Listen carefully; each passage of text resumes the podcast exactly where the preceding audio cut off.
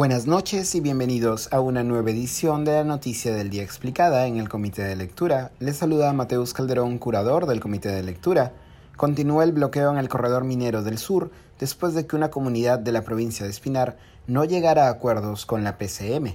Como hemos explicado en anteriores ediciones de este podcast, las protestas en el corredor minero del sur, que atraviesa el territorio de 30 comunidades quechuas y las regiones de Cusco, Apurímac y Arequipa, no son nuevas. Desde hace ya varios años, las comunidades han reclamado ser indemnizadas por los efectos ambientales causados por el tránsito del mineral concentrado a través del corredor los camiones que transitan por el corredor, señalan, levantan polvo que termina afectando la producción agrícola y ganadera de las áreas circundantes. En otros casos, además, lo que se reclama es que las comunidades ingresen en las cadenas de valor de las mineras del Corredor del Sur, principalmente como proveedoras de servicios a las mineras.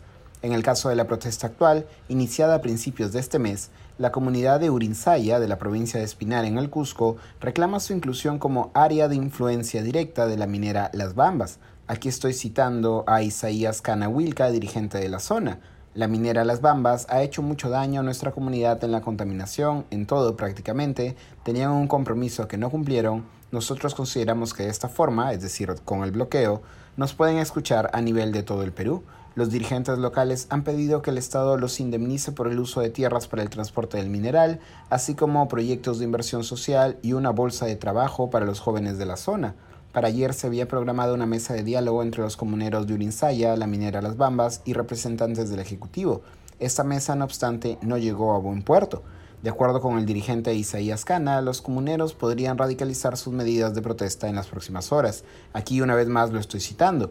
La comunidad ya tomó la decisión de que la empresa minera ya no circule por nuestras tierras, nosotros vamos a tomar posesión de nuestros terrenos y comenzaremos a cultivar nuestros productos.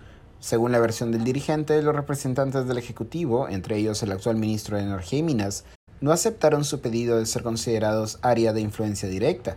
Un acta firmada por representantes del Ejecutivo, no obstante, sí se compromete a revisar la normativa de la zonificación de Urinsaya, así como la promoción de proyectos sociales. De acuerdo con testimonios locales, existe una vía alterna que puede ser utilizada por las bambas, pero esta es más angosta, más extensa y más accidentada.